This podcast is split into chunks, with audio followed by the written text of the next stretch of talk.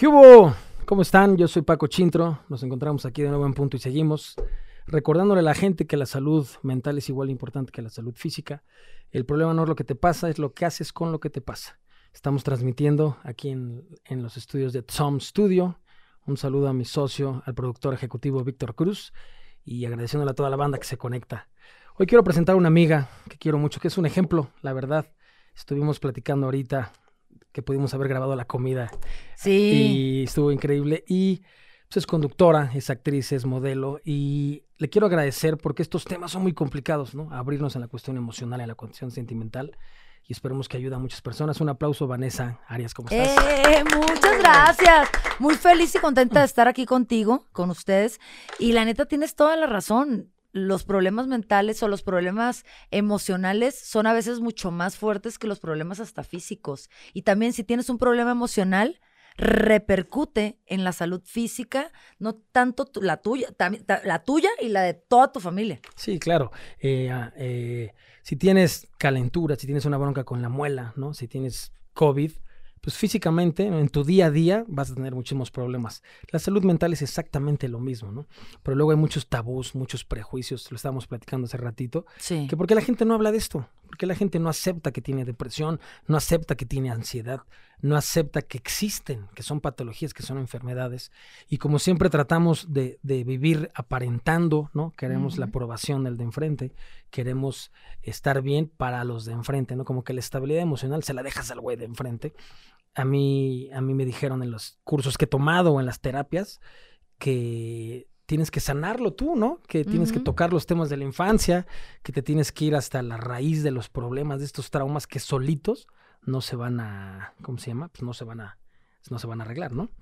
Yo quería, mi Vane, que nos empezaras platicando cómo vas en la pandemia, cómo viviste este virus tan, tan complicado. Fíjate que a mí la pandemia me sorprendió por completo porque Primero que nada, no te lo esperas. No te lo esperas por nada del mundo. Fíjate que yo tenía un morning show en Los Ángeles, California, y me acuerdo perfectamente que todavía estaba el presidente Trump, y siempre empezábamos dando las noticias nosotros, y, y yo le decía, oye, ¿por qué no dejan entrar a los hondureños, nuestros hermanos, y que no sé qué? Y estaba un abogado de migración, y nos dijo, mira, dije, imagínate que cierren las fronteras. Ay, Vanessa, la única forma en la que se pudieran cerrar las fronteras es porque hay una pandemia. Y no hay una pandemia hace 100 años, es imposible. Y tómala, dos meses después, pandemia. Dices tú, wow.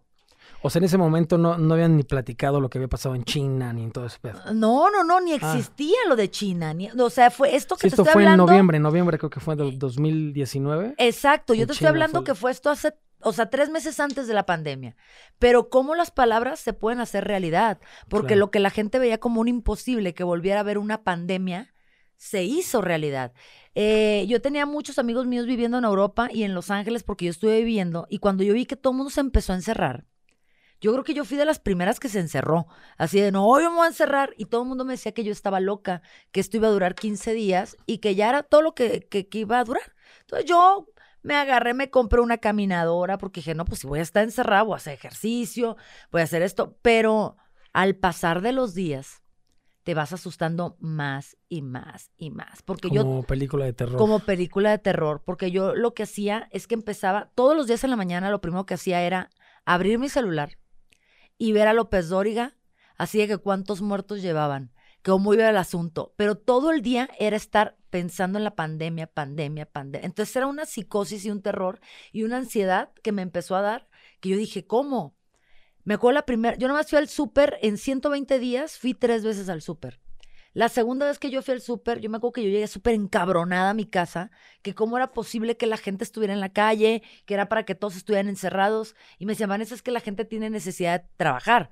No, le dije, pues que la gente no está saliendo a trabajar, está saliendo a pasear y eso, y estamos en medio de una pandemia. Entonces también eso me generaba muchísima ansiedad. Eh, mi mamá me decía, vente a Culiacán. Y yo no me quería ir a Culiacán porque a mí me daba terror contagiar a mi mamá porque decían, si agarras un avión... es población de riesgo. Exacto, eh, si agarras un avión, a lo mejor te contagias en el avión y vas a ir a contagiar a tu mamá. Entonces, pues también decía yo, no. Y con el alma en un hilo porque pues mi mamá ya es una persona mayor de 70 años. Y, pensando en que Culiacán era de los lugares más contaminados en esta cosa del COVID, pues yo decía, no, pues ni salir. Y no salía de mi casa. Pero esto me generaba mucha tristeza, mucha ansiedad y mucha desesperación porque yo no sabía qué es lo que iba a pasar. Y yo creo que a todos nos pasó lo mismo. Y hoy por hoy yo veo a la gente que es un antes y un después de esto que todavía no acaba, porque todavía esto no se acaba hasta que se acaba. O sea, todos estábamos diciendo en semáforo verde, pero eso no es cierto. La realidad es que se sigue muriendo la gente. La realidad es que si cierran los restaurantes, el problema es que pues, nos vamos a morir de hambre, en el sentido de que la gente necesitamos trabajar. O sea, tampoco puedes cerrar las fuentes de trabajo como restaurantes, supers, eh, escuelas, eh, teatros o lo que sea. Pero sí, yo creo que la pandemia nos enseñó un antes y un después a vivir la vida, a saber que somos un suspiro y que se nos ir en chinga, en que ahorita estás bien y mañana no estás, y que te puedes ver sumamente saludable y que un bichito que ni siquiera lo estamos viendo puede acabar contigo. y no nomás físicamente, psicológicamente, porque yo creo que esto lo que más nos afectó fue la psicología. Sí, claro. Yo creo que el COVID, así el virus como tal, sacó lo mejor y, los, y, lo peor de las personas, ¿no? Porque muchas veces, sin importar la profesión en la que tú tengas, todos queríamos tiempo. Es que no tengo tiempo para hacer las cosas. No tengo tiempo para mis placeres. No tengo tiempo para estar con mi familia. Y de repente la vida te dice, órale, güey, tiempo de sobra y nadie sabía qué hacer. Exacto. Y muchas veces nos cuesta trabajo por hablar de mí, convivir conmigo mismo, ¿no? Entonces trato de fugarme en el Krav Maga, eh, haciendo ejercicio, jugando Nintendo, PlayStation, pero en este momento cuando tú conectas contigo ahí es donde empiezan las broncas de ansiedad, las broncas de depresión. Esto en cada casi en cada programa que tenemos aquí en Punto y Seguimos, yo he dicho esto y lo voy a repetir en todos. 2020, las dos palabras más buscadas de Google fueron ansiedad y depresión. Cuando tú buscas algo en tu celular es algo 100% privado. Si tú tienes hijos o tienes esposo, no le dices, voy a buscar en Google. No, tú solito te, metes y escribes. Imagínate la necesidad de las personas de escribir. Eh, a mí, pues mucha banda, ¿no? Se me contacta. Yo siempre también en cada programa decimos, aquí no somos profesionales, no somos terapeutas, no somos psicólogos, no somos psiquiatras, lo que hacemos es compartimos experiencia. Compartimos experiencia para normalizar estos temas de salud mental y que vea la gente que sí existe, ¿no? Que no podemos evadirlos. Entonces yo me clavo mucho, eh, van en la cuestión de la ansiedad, del pánico, la depresión, porque es con lo que yo he crecido toda mi vida. Entonces yo les digo, ¿qué es la ansiedad? ¿No? Porque siempre me escriben, por favor, habla de la ansiedad. Como yo lo ve, como yo lo he visto y con la gente que, que, me rodeo. La ansiedad es cuando la mente viaja más rápido que la vida. La ansiedad es exceso de futuro. La depresión es exceso de pasado. Por eso te dicen conciencia plena, vivir el hoy. ¿no? El presente. Se dice muy fácil, pero todos, todos los seres humanos estamos mañana, ayer, mañana, ayer, mañana, ayer. Entonces, en teoría, no te produce ansiedad las cosas que te pasan. Te produce ansiedad lo que piensas acerca de las cosas que te pasan. ¿Me explico? Entonces, yo me quedo sin trabajo y tengo dos hijos y pagar una hipoteca y pago un coche, si me quedo sin trabajo, no me genera ansiedad eso. Me genera ansiedad pensar. Voy a sacar a mis hijos de la escuela, no voy a pagar la hipoteca, eh, me van a sacar de mi casa, ¿me explico? Porque te genera ansiedad lo que tú piensas a raíz de lo que te pasa. Entonces, esta frase a mí me sirve mucho porque mucha gente me escribe, ¿qué es la ansiedad? ¿No?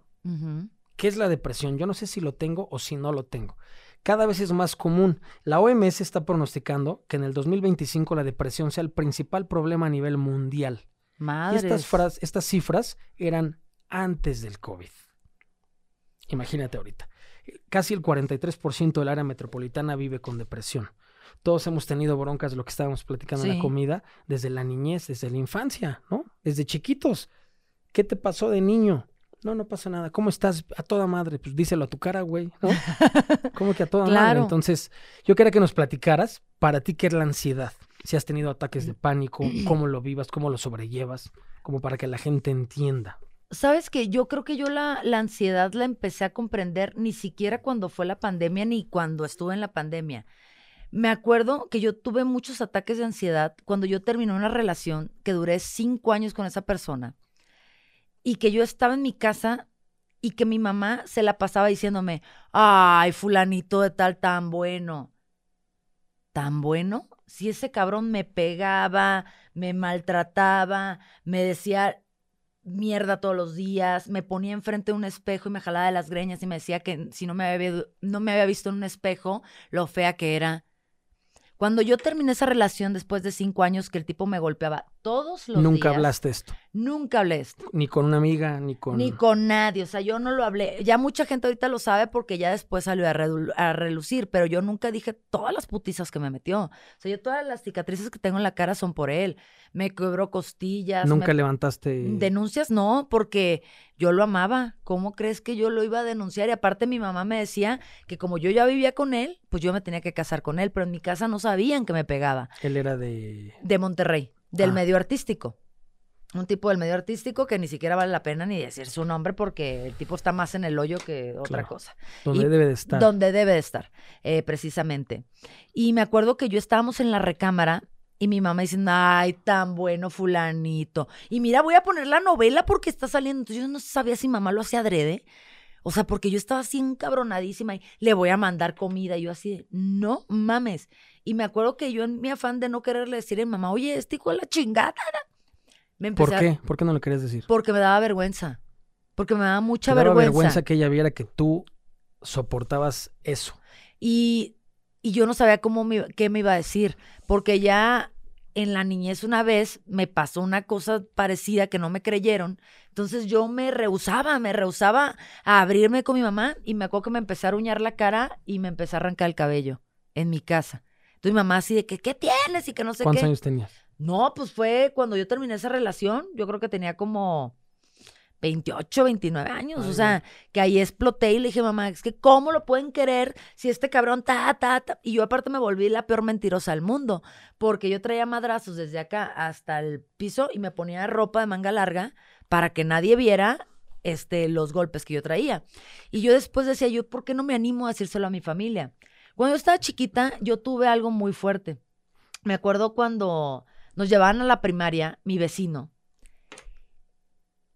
Cruzaba yo la calle, fue en primero de primaria. Y siete, siete años. no, tenía cinco o seis años. Seis años. Y el hermano de mi compañera nos llevaba a la escuela caminando. Íbamos en la tarde. Y el tipo en lo que yo esperaba a mi compañerita siempre me enseñaba su miembro. Y, me, que- y quería El que se lo eh. tocara. Ah, el hermano. Que tenía cuántos años. Como veintitantos, güey. Yo era una niña de cinco o seis años. Y, y yo no me animaba a decírselo a mi mamá. Y me acuerdo que una vez que yo se lo dije a mamá, me dijo que estaba loca.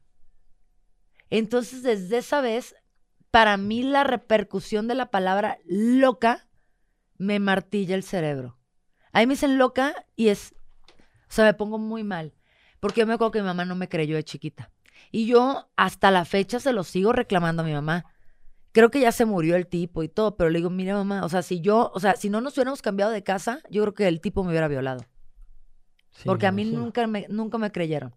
Y gracias a Dios nos cambiamos de casa como seis meses después. Y ya nunca los volví a ver en mi vida. Pero qué importante es creerle a la gente, creerle a los niños lo que te están diciendo, o si no les crees, porque a veces los niños son muy mentirosos o, o se inventan fantasías, sí averiguar. Porque eso te puede repercutir en una vida Sí, entera. claro. Tan es así que yo nunca me animé a decirle que mi exnovio con el que duré cinco años y me iba a casar, me golpeaba todos los días. Y no obstante, todos los días me ponía frente a un espejo y de- me decía que él estaba conmigo por lástima. Que porque yo era muy fea. Pero él lo que quería es tapar sus verdaderas preferencias. Cuando yo terminé con este tipo, yo lo caché con un transvesti en la cama. Y después ahí comprendí muchísimas cosas. Duré tres años con psicólogo, con psiquiatra. Sí, para porque yo creo que tú pensabas que el problema eras tú, Claro. ¿no? Y después me di cuenta que realmente el del problema es y será él para toda la vida, por no aceptarse. Pero también, años después, ahora, por ejemplo, yo me veo en un espejo y digo, no mames. O sea, este güey está pendejo. O sea, fea, o sea, y no es porque sea fea, sino porque ahora comprendo yo cuando me dicen, ay, es que no deja a su marido, esta vieja. Yo sí lo comprendo, yo sí la comprendo. ¿Por qué? Porque eso es una enfermedad. Y no muchas personas nos animamos a decirlo por vergüenza, por el que dirán, ay, el que es que yo soy artista, ¿cómo creen? O porque Los artistas no sufren. no sufren. Y luego como a mí me ven que soy bien cabrona, porque soy norteña, dicen, ay, ¿a ti cómo te pudo haber pasado eso? No, yo me volví así, yo creo que ya después de esa relación. Porque yo decidí después de esos tres años que duré el duelo, porque terminé y todavía sufrí tres años más, porque el tipo me hablaba, me O amenazaba. sea, duraste cinco años y luego tres años de duelo. O Tres sea, años Ocho de- años. ocho duró el años. infierno. Ocho años duró el infierno. Y hasta que yo no me quise ayudar a mí misma, no pude salir adelante. Porque no hubo psicólogos, psiquiatra, terapia, medicinas, pastillas que me hicieran salir adelante si yo no tomaba la decisión. Y la tomé por mí misma. Porque hasta que tú no te empiezas a querer a ti misma, no puedes llegar a querer a nadie más. ¿Y cómo te ibas a querer si tú te veías al espejo y veías la imagen que este cabrón te estaba diciendo? Sí, claro. Y ahí Sí, ves es como, sí, es como el ejemplo de- del avión, ¿no? Que se está despresurizando el avión, salen las máscaras, las mascarillas, y te dicen primero tú y luego alivian al niño, ¿no? Porque si quieres ayudar al niño en que estés tú va a valer madres. Y si no te quieres a ti mismo, vas a conseguir a puras personas que tampoco te quieran. Es que nos volvemos tóxicos No, con y el el tema de la tiempo. codependencia es una adicción espantosa, ¿no? Que la gente no lo ve. Porque hay ciertas, estaba leyendo como, como los términos, ¿no? Una adicción es una enfermedad crónica del cerebro que se caracteriza por la búsqueda inmediata de la satisfacción. Hay muchos tipos de, de adicciones. Hay adicciones que son bien vistas ante la sociedad, por ejemplo, la adicción al trabajo. Yo tengo un amigo que quiero, admiro, respeto con todo mi corazón, gana muchísimo dinero y es un empresario muy grande, muy grande. Y me, el otro día estábamos platicando como de los horarios, ¿no? De la jornada laboral y me dice que de las 24 horas trabaja 36. Y todos dicen, es que cómo trabaja, es que lo que hace por su familia, es que todo el día está trabajando, todo el día está trabajando.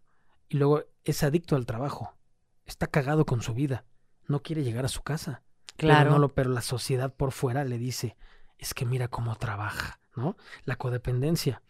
Adicto a relaciones autodestructivas. Pégame pero no me dejes. ¿Qué claro. es la codependencia? Cuando internamente no tienes algo que te ate a ti mismo, buscas cualquier cosa externa.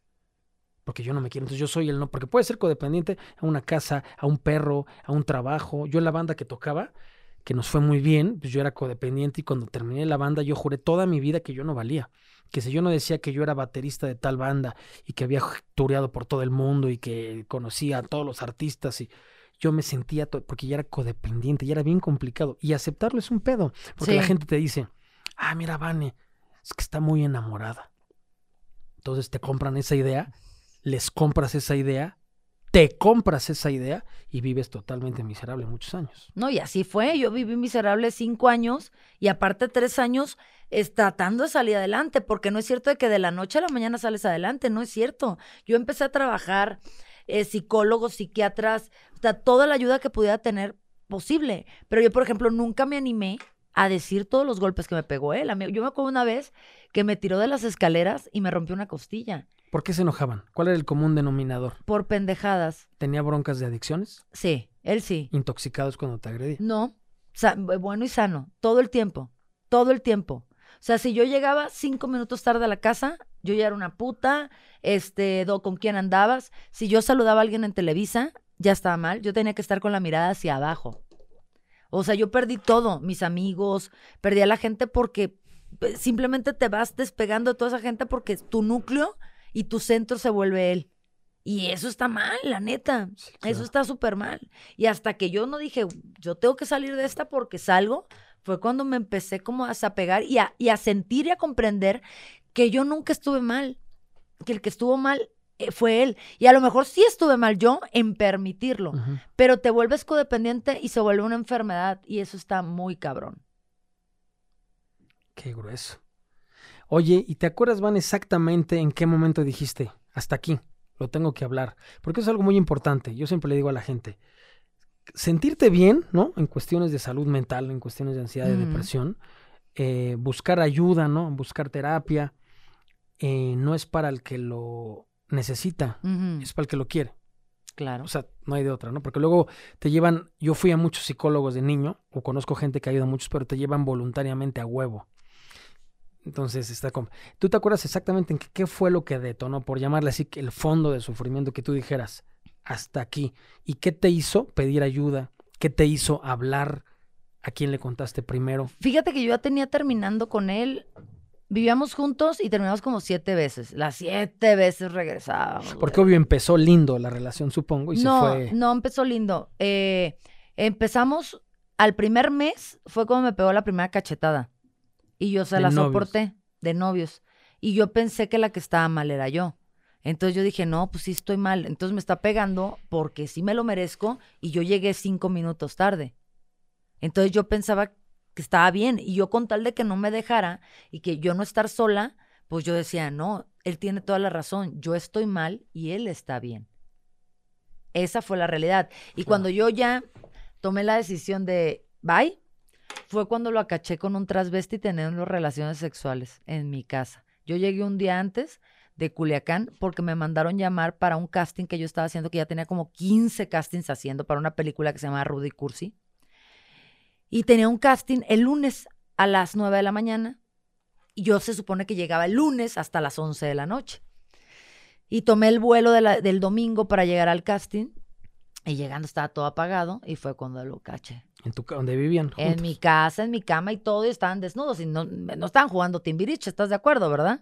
O sea, me acuerdo que yo me fui a donde estaba el centro de lavado, me hinqué y dije, Diosito, esto no está pasando. Pero él, te vio, o sea, él me vio, se fue el transvesti, que después, con, o sea, después que yo fui a un antro gay, dos años después, ¿Se lo encontraste? Me encontré el transvesti y me dijo que andaba con él desde hace dos años, anteriormente.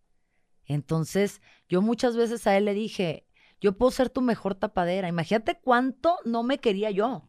Yo puedo ser tu mejor tapadera, pero neta no me mientas y no me hagas sentir tan mal. Porque a mí me llegaban mensajes de que él era gay. Eh, yo misma me metí a su computadora y lo comprobé. Pero mi amor era tan ciego que yo decía, de tenerlo o no tenerlo, yo prefiero estar con él toda la vida, aunque sea gay. No me importa. Pero yo lo único que le rogaba es que no me tratara mal que no me pegara. Imagínate qué autoestima tan pinche y tan baja tenía yo para rogarle a alguien de que no me, o sea, que yo era su tapadera. Porque aparte ni relaciones sexuales teníamos. Pues sí. Cuatro o cinco meses, nada, güey, porque me decía que yo le daba asco. Y yo no lo dejaba porque decía yo, no, es que él en el fondo me quiere. A su manera. A su manera, pero me quiere. Me acuerdo que una vez en el Ajusco. Y, estas agresiones son porque me lo merezco y porque me quiere. Exacto. Y una vez en el Ajusco, por cuarta vez me pide matrimonio, no, que ya vamos a ponerle fecha y la chingada. Pues yo cada rato cancelaba la boda porque decía, no, no mames. Eh, me quiso matar, me quiso matar. Después de pedirme matrimonio, me acuerdo que traíamos dos perritos y una de las perritas no le hacía caso. Y agarró una piedra y se la aventó a la piedra, a la, a la perra. Gracias a Dios no la mató. Pero yo me puse como loca porque no mames, yo amo los animales. Sí y me empezó a agarrar y dije, me va a matar. Y ahí me ves corriendo por todo el pinche ajusco hasta que me subió al carro y me pegó una putiza. Pero cosas así, y yo decía, ¿y por qué no lo dejaba? Y todavía duré como tres años más después de eso. Seré cinco años en total. Hasta que lo caché con este otro personaje. Y fue cuando yo dije, te quiero, pero más me quiero yo. Y dije, voy a salir porque voy a salir. Y mi mejor aliado fue trabajar. Mantenerme ocupada. Cuando mantienes la mente ocupada, es el mejor aliciente que puedes tener y la mejor medicina. Oye, y sí, terapia ocupacional, ¿no?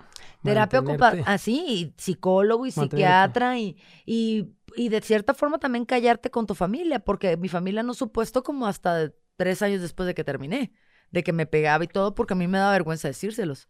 ¿No volviste a ver a esta persona? No, nada más lo he visto pues en las novelas que ha hecho y sé que ya lo corrieron de todas las empresas por problemático, bipolar, loco y todo eso.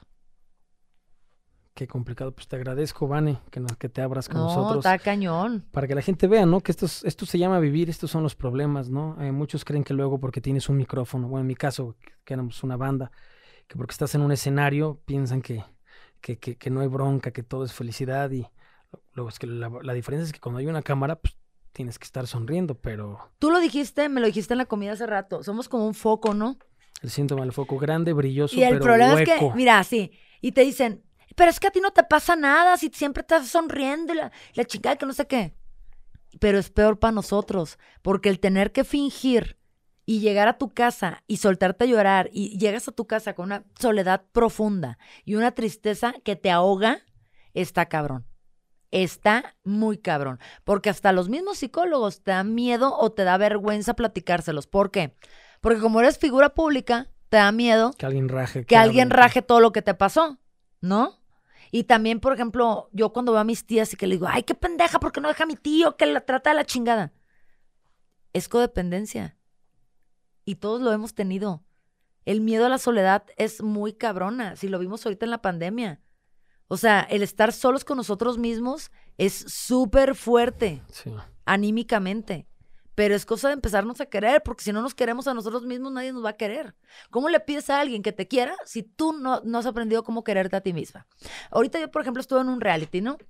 Eh, de Televisa que era de bailar. Yo, pues no soy agraciada para esas cosas del baile.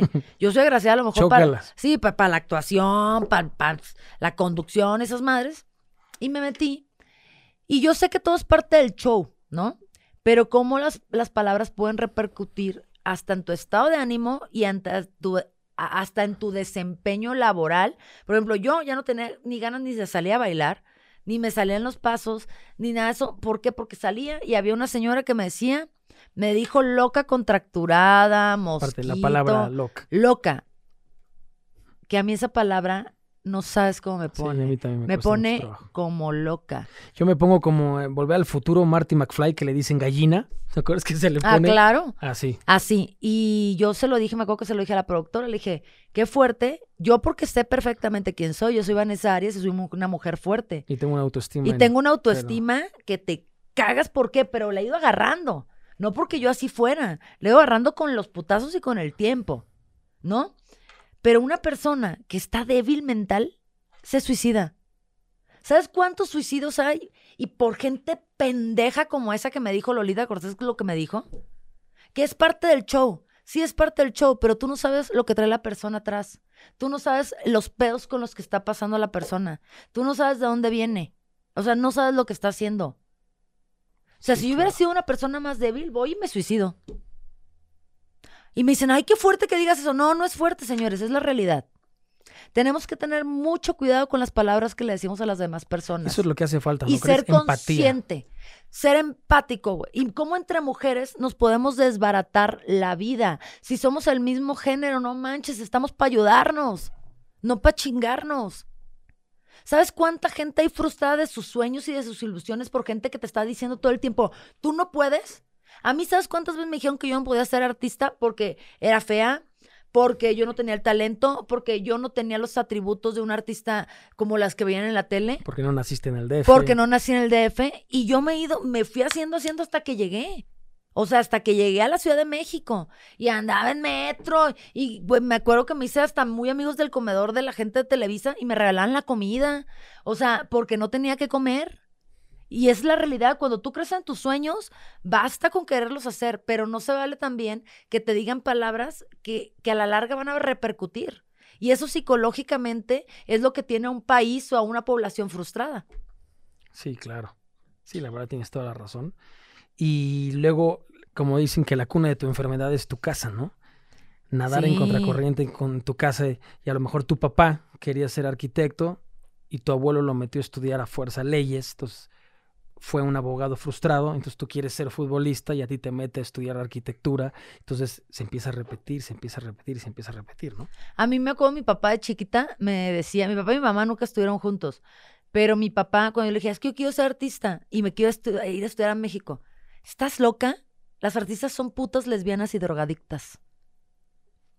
Ya desde ahí ahora ya- imagínate quién te lo está diciendo. Te lo está diciendo Mi tu papá. Superman. La persona que te está ayudando, que te trajo al mundo, te está diciendo, es por acá. Qué difícil. Qué difícil. Y te das cuenta cuando llegas acá que no es cierto. Que eso puede ser en cualquier carrera y en cualquier ámbito. Yo estudié leyes en la libre de derecho, no terminé porque me vine a estudiar al CEA. Aparte, la libre. La creo, libre de derecho creo que es un examen anual y con es- 9.7 de promedio, porque es lo más parecido a la actuación que puedes encontrar. Porque necesitas ser el mayor mentiroso del mundo para ser abogado. Entonces yo dije, ah, pues me voy a meter a estudiar leyes. 9.7 de promedio tenía yo. Y mamá así de, ¿cómo te vas a ir a estudiar actuación? Eso es un hobby. No, le dije, es una carrera. Pero como yo no podía estar de huevona en mi casa, en lo que yo quedaba en el CEA tenía que estudiar. Y me metí a estudiar leyes. Y te puedo decir que a mí me tiraron más la onda en la escuela de leyes que hasta en el mismo, mismo Televisa. Que todas las historias, ¿no? De- Mentiras, ojalá fuera así. O imagínate, no es cierto, eso no es cierto. Habrá algunas que sí llegan así, pero yo te puedo decir que yo mi primer protagónico lo agarré después de 20 años. andar talechando, Y ta- talechando. estarle chingando todos los días. Y es más, y nunca me han tirado la onda. Nunca. Hasta ofendida me siento. Sí, ¿no? Como estuvimos platicando que, que, el, que el, el dinero es una consecuencia de hacer las cosas bien, ¿no? No Claro. es un objetivo. Y si tú haces lo que quieres con corazón, estás destinado al éxito. Claro. El problema es que, bueno, en mi caso luego no es el éxito que tú quieres o que tú crees que te mereces o de la magnitud que tú, que tú quieres, ¿no? Pero si tú haces las cosas con corazón, estás totalmente destinado al, al éxito. Oye, mi Vane, y hay un tema que a mí desde niño me ha perseguido espantoso. ¿Nos podrías explicar para ti qué fue, qué es un ataque de pánico? ¿Cómo te llega? ¿Por qué te detona? ¿Qué es? ¿Qué se siente? Porque se siente horrible. Sí, yo lo sé. Cada quien tiene un concepto distinto de lo que es un ataque de pánico, ¿no? Pero ahorita en las cuestiones, en, en, en la, te podría decir cuestión post pandemia, pero pues no, pues seguimos en plena pandemia. Esto Aunque, es- aunque digan que estamos en semáforo sí, verde, aunque estemos en no es semáforo verde, cierto, está- señores. Y este tema de la ansiedad y de los ataques de pánico están a flor de piel y la gente ni siquiera sabe qué es, ni siquiera saben, porque en lugar de aceptarlo, ¿no? Trabajarlo, eh, poder trascenderlo, sobrellevarlo y vivir con él, dicen no lo tengo. Entonces tú lo sabes que la primera etapa es aceptarlo, ¿no? ¿Cómo te pasó a ti? ¿Qué es? ¿Qué se Yo he siente? tenido varios, yo he tenido varios, pero es una sensación que te ahoga. Es una sensación que empiezas como cuando el reloj empieza tic, tac, como que va a reventar algo, tic, tac, tic, tac, y no sabes qué es, qué es, qué es. A mí me empieza a doler el pecho. Me empieza así de, empiezo a acelerarme, empiezo a respirar fuerte. Te empiezas como a hiperventilar. A mí, un- un- con uno de los ataques que tuve, me acuerdo que me empecé a aruñar la cara. O sea, empecé a hacerme así en la cara. Y no sabía yo qué era eso, me empecé a arrancar el cabello. Yo sola, o sea, arrancarme el cabello. Y era un ataque de ansiedad. Eso es un ataque de ansiedad. En la pandemia me dieron, no uno, millones de ataques de ansiedad. Me la llevaba conectada con mi psicoterapeuta Sí, de decirle, ¿qué hago? No ves las noticias. No ves las noticias, respira. Me decía, dos pensamientos no pueden existir en la mente al mismo tiempo. Cambia tu chip. Entonces lo que yo hacía cuando me empezaban los ataques de ansiedad era de, ay, es que puta madre, y me voy a morir. Y esto, y si se muere mi mamá. Y yo decía, el vestido que vi ayer, ay, qué bonito vestido.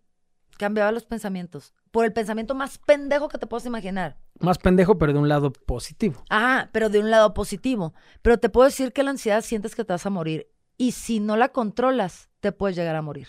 Te puedes llegar a suicidar. Porque es algo que te lleva a más y a más y a más. Yo he ro- roto cosas, he agarrado lámparas, he agarrado platos. Y después digo, ¿y qué gano rompiéndolos? Sí, claro. Vete al... Y ahora agarra el pinche recogedor y aponte a barrer, que es peor. Es que, por ejemplo, ahorita dijiste algo muy importante. ¿Te puedes llegar a morir como tal? No, porque Sí. no te mata. No, pero te puede dar un infarto. suicidar, ¿no? Y te puede dar un infarto también. Entonces, pero lo que yo, el, el- para mí la ansiedad, o sea, yo, les- yo estuve como en una búsqueda constante de decir, ¿por qué me pasa esto, güey? ¿Por qué siento que me entra un diablo? Siento que me entra Satanás y me dice aquí a la oreja, ya llegué, güey. Y yo en la primaria, chiquitito, ¿no? Mis amigos jugando tazos, G.I. Joe's, Nintendo, y yo, puta, me quiero suicidar. Entonces, toda mi vida he tenido una búsqueda así impresionante de por qué me pasa esto, güey. ¿Qué lo detona, no? ¿Cuánto dura? ¿Cómo se me quita? Y lo que más me, eh, lo que medio me tranquilizó una es hablarlo, porque no me dejarás mentir, piensas, solo a mí me pasa esta mamada. Sí, piensas... Solo a mí, Sí. güey. Yo, yo, por ejemplo, lo que estábamos platicando, uno cree que nada más a uno nos los pasan los pedos. Y no es cierto. A todo mundo y a- al, al que veas más sonriente, a lo mejor trae un pedote y tú ni enterado estás, como nosotros, como Sí, los sí. que estamos en la tele, tú que estuviste en un grupo, que tenías que salir y. Y tras, güey, no manches, todos los actores que se han suicidado. Eh, el que hizo Patch Adams, Robin Williams. Robin Que Williams. si tú dices, ¿cuál es el significado de Robin Williams? Todos dirían felicidad. Felicidad. Y se suicidó. Acabo de ver una película que para mí es la película favorita de Robin Williams, que es Despertares, con Robert De Niro. No sé si la han visto, pero No. si no, se las recomiendo. Es una película extraordinariamente bien actuada, dirigida, protagonizada. Y habla de todas las de, de- de enfermedades y de cómo la mente puede controlar mil cosas. Y la neta, ves el caso de Robin Williams y dices, ¿por qué se va a suicidar una persona que lo tiene todo, que es feliz? Él sufría ataques de ansiedad Sí. y la gente no lo Sí, sabía. no, y, y es una persona que creen que tiene todo a lo que la gente piensa que es tener todo, ¿no? Porque muchas veces cuando alguien se suicida es, pero es que lo tenía todo, no. Para tu concepto de tener todo, cumplía las expectativas, pero el principal tiro está aquí, el principal tiro está aquí. Por ejemplo, Chester Bennington, el vocal de Linkin Park, que su mejor amigo Chris Cornell, el vocal de Soundgarden y de Audioslave, se suicida este Chris Cornell y el día del cumpleaños creo que uno o dos meses después de que se suicidó Chris Cornell, se suicida Chester Bennington, una persona que yo admiro desde niño. En todas las canciones de Chester Bennington de Linkin Park habla de esta, una se llama One Step Closer to the Edge, otra se llama Crawling. Entonces todas las letras habla de una profundidad impresionante y de una soledad, de un, de un hueco existencial, ¿no? Pero lo que él toca en sus rolas es que dice, es que a mí nadie me cree, güey. O sea, porque no, ni siquiera van y sabes qué, qué decir, no sabes cómo explicarlo. Y él hubo una definición que me encantó que dice que la loca de la azotea. Me dice, Linkin Park es una fuga, ¿no? Tengo Grammys, tengo dinero, millones de dólares, lo que tiene todo, lo que la gente piensa que es tener todo. Pero cuando yo me duermo, cuando yo me baño, cuando yo manejo, ¿Has llorado en la regadera? Ah, yo sí. Bueno, yo, no, me baño, por eso no hay tanto. Bueno, cada quien, amiguito, aquí no vamos a sacar los trapitos sucios a, relucir. Pero la neta, a mí muchas veces he llorado en la regadera. Sí, y, es porque en esos momentos conectas contigo, no hay distractores. Y también he amanecido muchas veces no queriéndome levantar y llorando. Y decir, no, o sea, amanecer más triste de cómo me dormí. y es horrible. Es horrible porque dices, ya, o sea, no estoy viviendo un día más, estoy, o sea, es, un día menos, cabrón. O sea, ponte las pilas porque el tiempo se te está yendo. Pero no sabes cómo hacerlo. O sea, tienes que pedir ayuda. Y la mayor ayuda, a lo mejor tú dices, ay, voy a ver a un psicólogo, un psiquiatra.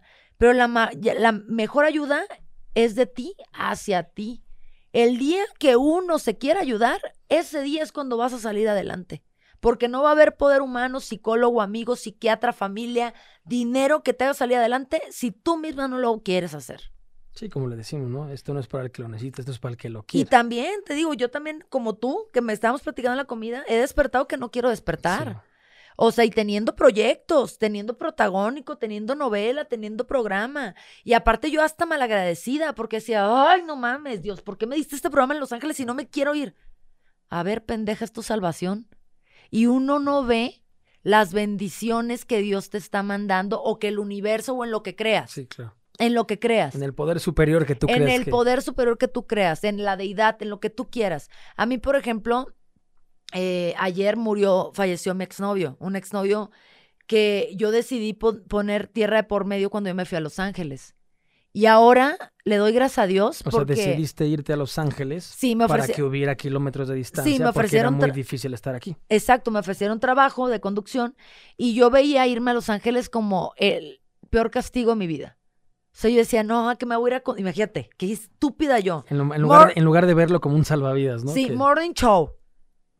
La conductora principal del Morning Show en Los Ángeles. Es un trabajo que cualquier persona quisiera tener. Yo enamoradísima de este cabrón que me destrozó la vida. Y fue, si yo me quedo en México, me voy a morir de tristeza. O sea, yo tengo que poner tierra de por medio para que él ya no me busque y yo ya no poderlo buscar y bloquearlo. ¿Qué pasa? Me voy, ta, ta, ta. Ayer me hablan y me dicen, acaba de fallecer, Tavo. ¿De qué falleció? Eh, de un paro cardíaco. Un paro cardíaco. Y tronaste hace tres, tres años con él. Tres años y todavía en la pandemia hablamos. Hablamos por teléfono, estuvimos en contacto, me platicó una novia que tenía, eh, porque la novia se suicidó hace dos, dos meses. Eh, la ex, no, bueno, exnovia de mi exnovio. Y, y ahora digo, Dios me mandó un salvavidas y yo ni siquiera lo había visto. Todas las cosas que nos pasan que uno cree que son malas, son para salvarnos y uno no, no, las, no las ves. Sí, muchas veces, eh, de las veces que más has llorado en tu vida, la vida te estaba haciendo un favorzote. Pero, Pero favorzote. Tardas, muchos años en, en, comprender y decir, ¿por qué me pasó esto, no? Porque en, en mi caso, cuando murió mi papá, mi papá murió en, en mis brazos que muchas personas me dicen, ese qué padre, qué chingón, que porque tu papá escogió con quién irse, pues yo no lo veo chingón. No, yo pues no, traigo una imagen muy, muy hardcore ahí en el hospital, que era mucho mi papá, lo amaba, y se murió en mis brazos, y yo me di cuenta que, que, que, la, que el duelo, que el duelo como tal dura lo que tardas en entenderlo, pero el sufrimiento dura lo que tardas en comprenderlo, ¿no? La cosa no es ver los porqués, porque si te la pasas cuestionando los porqués, ¿por qué a mí? ¿Por qué a mí este pedo? Es ¿para qué a mí? ¿Qué voy a hacer con esto que me pasó? Mi papá ya se murió. Por más que sea religioso y me ponga a rezar, no va a regresar, ¿no? No va a regresar. Sino tengo que, que, ver qué hacer con eso que me pasó, ¿no? Y estos temas van es, es eh, nadie platica. No. Ansiedad, depresión, pánico, salud mental, bipolaridad, trastorno límite de la personalidad. Y con todos mis amigos, como tú, que, me, que, que muy lindos se abren para venir a esta entrevista, a este podcast, cuando platico, en un segundo se descosen todos. ¿Y es por qué? Porque la gente no habla por miedo a ser juzgado. Por el miedo al que dirán, ¿no? Porque todos jugamos para el equipo de enfrente. Y al momento que, que, que, alguien se abre, ¿no? Como a mí me dice un amigo que quiero mucho que se llama Willy, este Willy me decía, eh, cuando tú rompes con la barrera de la vergüenza, ¿qué dices? Pues qué me importa que me juzguen, ¿no? Nunca tienes que estar dando explicaciones. La gente que te quiere no las necesita, la gente que no te quiere no te va a creer y los pendejos no las van a entender. Entonces no tienes que andar dando explicaciones. Pero al momento que tú rompes con la barrera de la vergüenza y te abres, hay un puente de comunicación. ¿no? Claro. Hay un puente de comprensión. Entonces, como terapia espejo, no tienes que ser psicólogo, no tienes que ser psiquiatra. Es un tema como de catarsis, que te sacas todo tu dolor, todo tu cagadero, y el de enfrente se, se, se, se identifica y empiezan a hablar, ¿no? Y esa es la manera. Yo por eso siempre, cuando me marcan y me dicen, oye, ¿qué me sugieres? Yo les digo, el segundo cerebro está en el estómago. Entonces, ¿cómo te alimentas? No cafeína, no teína, no taurina, no, no azúcar, no drogas, no alcohol. Hacer ejercicio. Cada que te ríes, gesticulas más de 30 músculos en la cara, se oxigena la sangre y empiezan los, los, las sustancias de la felicidad, ¿no?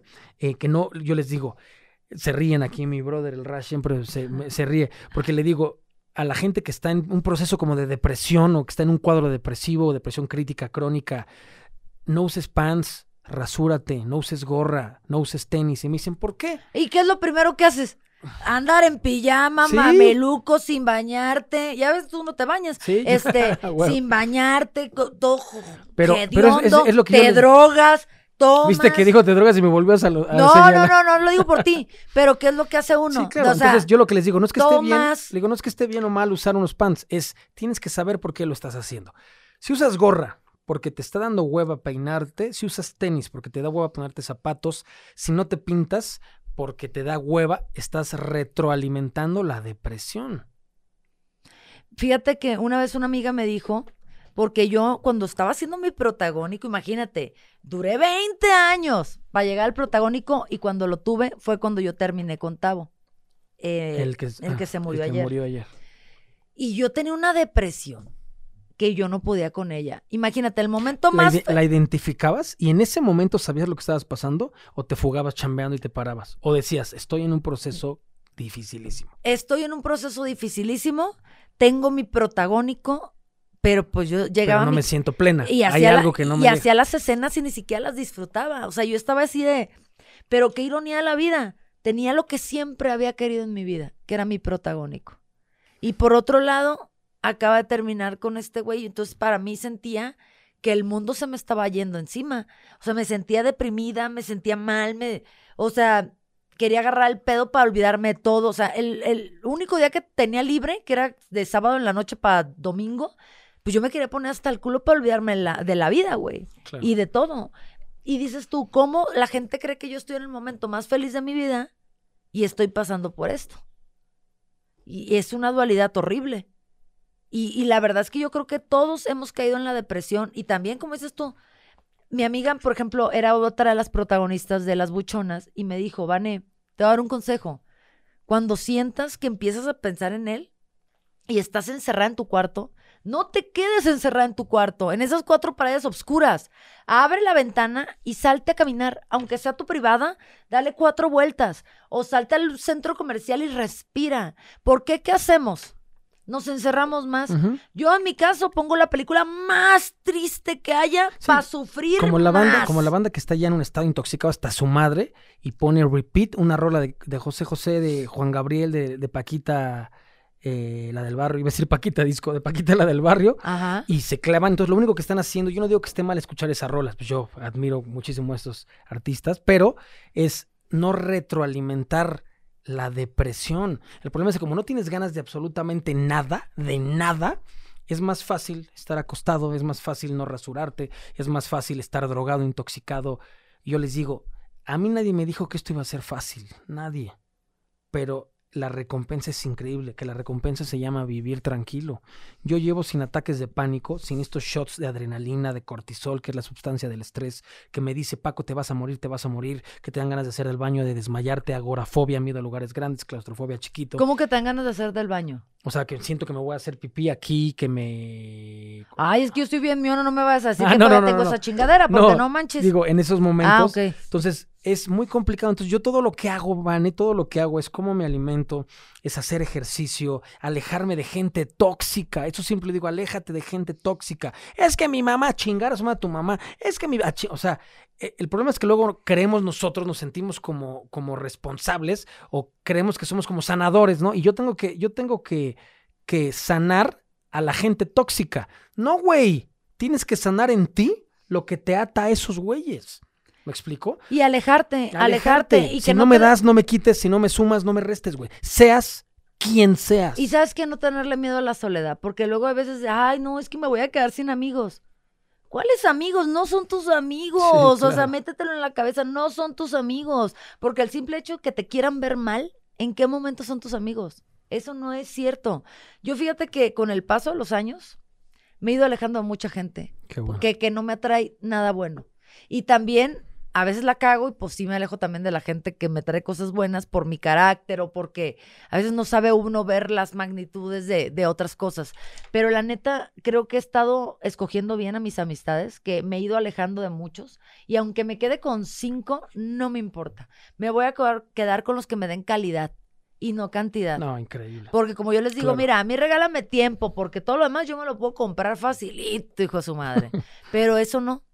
Yo soy una persona que hoy por hoy a veces prefiero estar en mi casa viendo películas, a irme a un antro y estar con miles de gentes que la verdad no me aportan nada, Sí. que hasta hueva me dan y que nada más me van a, a orillar a puras pendejadas. Como dicen, busca gente que te dé cosas caras. Caras como lealtad, honestidad, Amistad. amistad, escucha. Mi Vane, pues te queremos agradecer por abrirte. Ya terminó, Ya no terminó, manches, estos ya me hicieron señas acá. Te queremos agradecer porque es, este, es, esta, es esta Vanessa, ¿no? La Vanessa humano, ¿no? La Vanessa ser humano con sentimientos, traumas, complejos, miedos. Que te abras, que la gente vea que la salud mental es igual de importante que la salud física. Que la gente sepa que solo no te vas a alivianar. Tú tienes que haber un cambio. Debes de querer, no necesitar, querer. Pero puede haber terapias, alimentación, no adicciones, psiquiatras, psicólogos, infinidad de cosas que siempre y cuando no las necesites, las quieras. La gente se ríe, pero el ejercicio ayuda un chorro. Claro, claro. Ayuda a quitarte todas las estupideces que uno trae en la mente porque te mantiene distraído. Y de verdad, cada que nos sentam- sintamos acorralados hasta en nuestras propias casas, a mí lo que me ha funcionado es respirar, abrir las ventanas y salirme. A lo mejor no a un antro, a lo mejor no, no a un centro comercial. Sal y da una vuelta, respira. Convive con la naturaleza. ¿Sabes qué se nos ha olvidado en la vida? Respirar. Y es lo más fundamental. Uno de los ejercicios que yo hago cuando me dan ataques de pánico o ansiedad, te dicen, cuando te sientes mal, respiras mal.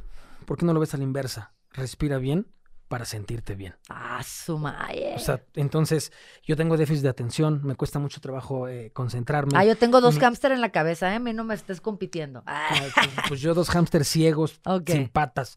Entonces, eh, te queremos agradecer, Vane, por abrirte gracias. así. Esperemos que, que- que lo vea mucha gente. Gracias por todo. Y recuerden que la salud mental, no me voy a cansar de repetirlo, la salud mental es igual de importante que la salud física. El problema no es lo que te pasa, sino es lo que haces con lo que te pasa. Y que en la vida hay situaciones malas que si tomas la peor decisión se convierten en pésimas. Aquí estamos, Vane Chula, punto y seguimos. Paco Chintro, Vanessa Arias. muchas gracias. Muchas gracias.